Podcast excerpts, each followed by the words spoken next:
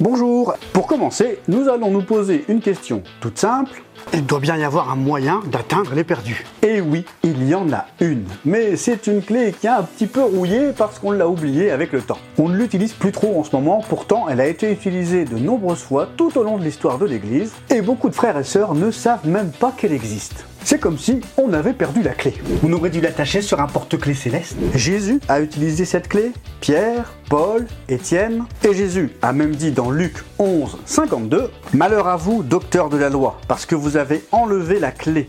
Vous n'êtes pas entré vous-même et vous avez empêché d'entrer ceux qui le voulaient. Et il dira aux pharisiens dans Marc 7 qu'ils l'ont déformé. Mais Jésus est venu lui redonner sa vraie forme. Et Dieu nous l'a annoncé par la bouche du prophète Ésaïe dans Ésaïe 42, 21. Et Satan a essayé de créer des préjugés contre cette clé dans l'Église moderne. Il l'a déformée, calomniée et même cachée. Il déteste cette clé à cause de ce qu'elle fait. Mais c'est quoi cette clé?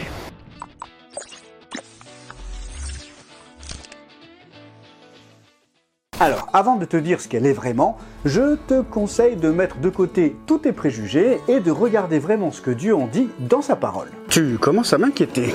Je n'ai pas sorti ça tout seul, c'est le fruit du travail de Laurent de la chaîne Ministère des Affaires éternelles et du livre Sans une leçon d'évangélisation. Acte 28-23. Paul leur annonça le royaume de Dieu, en rendant témoignage et en cherchant, par la loi de Moïse et par les prophètes, à les persuader de ce qui concerne Jésus. Voici donc deux moyens qu'a utilisé Paul, la loi de Moïse et les prophètes. La loi? Mais on n'est plus sous la loi, on est sous la grâce. Exactement, mais je te rappelle, mets de côté tes préjugés. Nous sommes ici pour parler de Jésus à des gens qui ne le connaissent pas. Et euh, le mot grâce ne veut pas dire grand-chose pour eux. Prenons donc ces deux éléments, la loi de Moïse et les prophètes. Commençons par les prophètes. La Bible est le seul livre qui contient des prophéties qui se sont pratiquement toutes accomplies. Celles qui ne le sont pas encore sont destinées à des temps à venir, mais il n'en reste vraiment pas beaucoup. Dans la parole de Dieu, eh ben, tout ça c'est accompli, il reste plus que ça.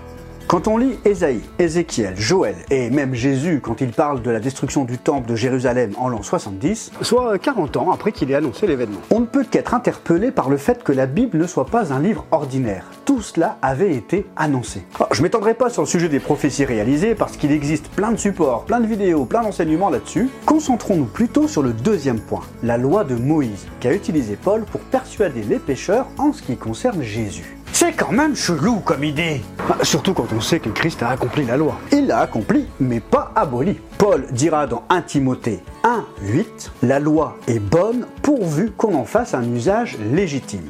Mais pourquoi Dieu il a conçu la loi? Eh bien, Paul nous le dira juste après, sachant bien que la loi n'est pas faite pour le juste. Les justes, c'est ceux qui sont justifiés, ceux qui ont donné leur vie à Jésus-Christ. Et en plus, Paul va nous énumérer qui sont les injustes, pour qui la loi a été conçue. Sachant bien que la loi n'est pas faite pour le juste, mais pour les méchants et les rebelles, les impies, les pécheurs, les irreligieux, les profanes, les parricides, les meurtriers, les impudiques, les infâmes, les voleurs d'hommes, les menteurs, les parjures et tout ce qui est contraire à la saine doctrine. La loi de Dieu est bien évidemment la clé dont parle Jésus dans Luc. Il s'adressait à des docteurs de la loi. Ils auraient dû enseigner la loi de Dieu pour que les pécheurs prennent conscience de leur état, qu'ils réalisent qu'ils sont pécheurs et qu'ils ont besoin d'un sauveur. La prophétie s'adresse à l'intellect. La loi s'adresse à la conscience. L'une produit la foi en Dieu, il est fidèle à sa parole et ce qu'il dit se réalise. L'autre apporte la connaissance du péché dans le cœur du pécheur. La loi est la clé donnée par Dieu qui ouvre la porte du salut. Psaume 19.7 nous dit que la loi de l'Éternel est parfaite. Prenons par exemple le droit civil. Hé, hey, j'ai une super nouvelle, quelqu'un vient de payer ton amende de 25 000 euros pour excès de vitesse et mise en danger d'autrui. Hein? Mais, qu'est-ce que tu racontes? J'ai pas d'amende pour excès de vitesse, et puis 25 000 euros c'est énorme Et bah pourtant, c'est vrai. Non mais, tu me prends pour qui là? Pour un chauffard? Non, non, non, et moi je conduis bien, je respecte la loi. Non seulement cette bonne nouvelle ne vous en paraîtrait pas une, parce qu'elle vous semblerait insensée, mais en plus bah, vous serez offensé parce que j'insinue non seulement que vous êtes un chauffard, mais qu'en plus vous payez pas vos amendes. En revanche, si je vous présente la chose d'une autre manière. Tu sais que tout à l'heure, tu as été flashé à 120 km/h dans une zone qui était limitée à 30 et en plus réservée pour une convention d'enfants aveugles. Quoi? Bah oui, il y a plusieurs panneaux qui l'indiquaient et même la ville en a parlé. Mais de quel panneau? De, de quoi tu parles?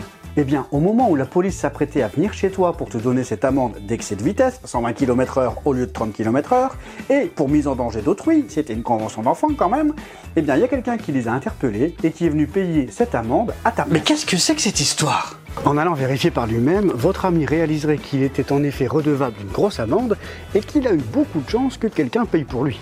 Quelqu'un qu'il ne connaît même pas.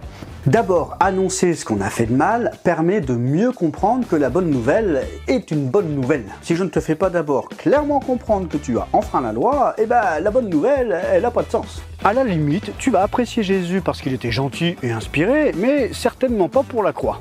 Une fois que tu auras compris que tu as enfreint la loi, cette bonne nouvelle deviendra vraiment la bonne nouvelle. De la même manière, si je m'approche de quelqu'un en lui disant Hey, Jésus t'aime, déjà il va rien comprendre et il me prendra pour un illuminé. Non, mais ça va.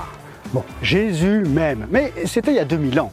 Et puis, je mène une vie bien droite, je n'ai besoin de personne. Non seulement ce sera une folie pour lui, mais en plus il sera offensé. Il est écrit La prédication de la croix est une folie pour ceux qui périssent. Et offensé, ben, parce qu'un pêcheur n'a pas l'impression de pêcher. Bon, alors là j'ai pris l'exemple d'un excès de vitesse dans une situation euh, particulière. C'est vrai qu'on voit pas tous les jours une convention d'enfants aveugles, mais il y a des choses bien pires et des personnes qui ont fait des choses bien plus terribles que ça. Mais si on prend le temps de suivre ce que Jésus a fait, alors ça a un peu plus de sens. Sans parler de réciter tout le Lévitique et tout le Deutéronome, parce que déjà c'est super long, mais les dix commandements résument assez bien la volonté de Dieu. Ils sont clairs, précis et efficaces pour montrer que le but fixé par Dieu n'a pas été atteint. On a tous menti, Avec cette idée en tête, regardons quelques fonctions de la loi de Dieu pour l'humanité. Romains 3,19 Or, nous savons que tout ce que dit la loi, elle le dit à ceux qui sont sous la loi, afin que toute bouche soit fermée et que le monde entier se rende coupable devant Dieu. L'une des fonctions de la loi est donc de fermer la bouche, empêcher quiconque de se justifier en disant Oui, mais il y a beaucoup de gens qui font pire que moi. hein. Moi, je suis une bonne personne. Non, la loi stoppe toute tentative de se justifier. Romains 3, 20. C'est pourquoi aucune chair ne sera justifiée devant lui par les œuvres de la loi, car c'est par la loi que vient la connaissance du péché. Ah, c'est par la loi qu'on obtient la connaissance du péché. Et 1 Jean 3, 4 nous dit que le péché, c'est la transgression de la loi. Et Galates 3, 24 nous dit encore Ainsi, la loi a été comme un pédagogue pour nous conduire à Christ afin que nous fussions justifiés par la foi. La loi agit comme un pédagogue, comme un prof. Un pédagogue qui nous laisse impuissants face à ce constat. Nous sommes coupables aux yeux de Dieu. Charles Spurgeon disait Je ne crois pas qu'un homme puisse prêcher l'évangile s'il ne prêche pas la loi. La loi est l'aiguille, et vous ne pouvez pas tirer le fil de soie de l'évangile à travers le cœur d'un homme si vous n'envoyez pas d'abord l'aiguille de la loi pour lui ouvrir le chemin. C'est pourquoi la loi a été notre pédagogue pour nous amener à Christ, afin que nous soyons justifiés par la foi. Comment ça va les amis? Bonjour l'ami. Ça va? Vous allez bien? Bonjour messieurs, dames. Bonjour monsieur. Bonjour la jeunesse. Bonjour. Coronavirus ou pas, on va mourir quand même. Eh oui, comment on fait pour rentrer au paradis? Est-ce que vous croyez en quelque chose? Est-ce que, je sais pas, euh, parce que les gens aujourd'hui, ils vivent euh, comme s'ils allaient vivre euh, tout le temps. Alors je vais vous dire, normalement quand on meurt, on va être jugé par rapport au bien ou au mal qu'on a fait. Au même titre qu'il y a des lois qui régissent la nature, eh bien, il y a une loi morale. Et cette loi morale, ce sont les dix commandements. Vous connaissez les dix commandements? Alors on va voir comment vous allez faire. Et attention, je vous juge pas parce que moi, j'ai cassé toute la loi. Ah oui, c'est vrai. Il y a un commandement, il dit, tu mentiras pas. Oui. Alors, alors, est-ce que vous avez déjà menti C'est vrai. Ah Comment on appelle quelqu'un qui a menti Menteur. Très bien. Il y a un commandement, il dit, tu voleras pas. Est-ce que vous avez déjà pris quelque chose qui n'est pas à vous J'ai volé. Moi Jamais Attends, elle- elle- elle- je peux me permettre, hein, elle, a avoué qu'elle ment un petit peu et elle croit qu'on va la croire. Mais c'est pour ça qu'elle est belle cette loi. Oui, vrai. Parce qu'elle nous montre justement qu'on n'a pas le droit de se juger les uns les autres. On est tous pareils. Qui c'est qui pourra dire qu'il n'a pas menti? Regardez un petit bébé, un petit enfant, un petit garçon, une petite fille. On n'est pas obligé à lui apprendre à faire des bêtises. Et le problème, c'est que quand on meurt, on va être confronté à cette loi-là. Et comme on a tous cassé la loi, eh ben, on va être déclaré coupable ou innocent Coupable, puisqu'on a cassé la loi. Et si on est déclaré coupable, on va être envoyé en enfer. Ça, c'est ce qu'on mérite. Tous les hommes. Tous, sans exception. Soit c'est vrai, soit c'est faux. Si c'est faux, non mais si c'est faux, on aura rigolé cinq minutes. Mais si c'est vrai, on risque de perdre gros. Mais c'est Dieu qui nous a fait. C'est Dieu qui a créé le monde. Et un créateur, ça aime ce que ça crée.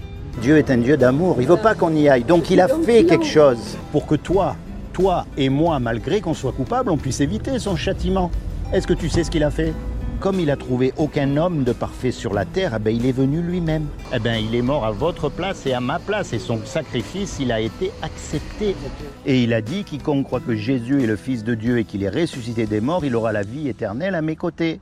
Il n'a pas dit qu'il fallait rentrer dans une religion, il n'a pas dit qu'il fallait allumer des cierges. Il a pas- Et tout ce que vous avez à faire aujourd'hui, c'est à l'accepter comme votre sauveur pour le jour du jugement dernier. Et vous n'avez rien à faire. C'est vrai. Vous dites, j'ai fait des bêtises, je mérite rien. Mais je veux que Jésus devienne mon avocat.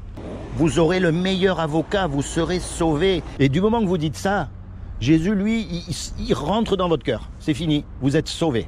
Alors moi, par amour, je passe, tu vois. Tant pis si je me fais passer pour un fou. Mais de toute façon, on se fait passer pour des fous tout le temps.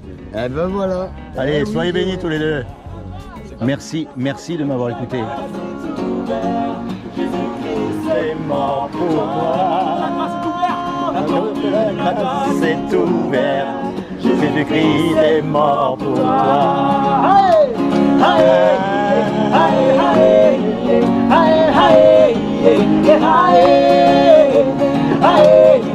Hey, hey, hey, hey, hey. hey, hey.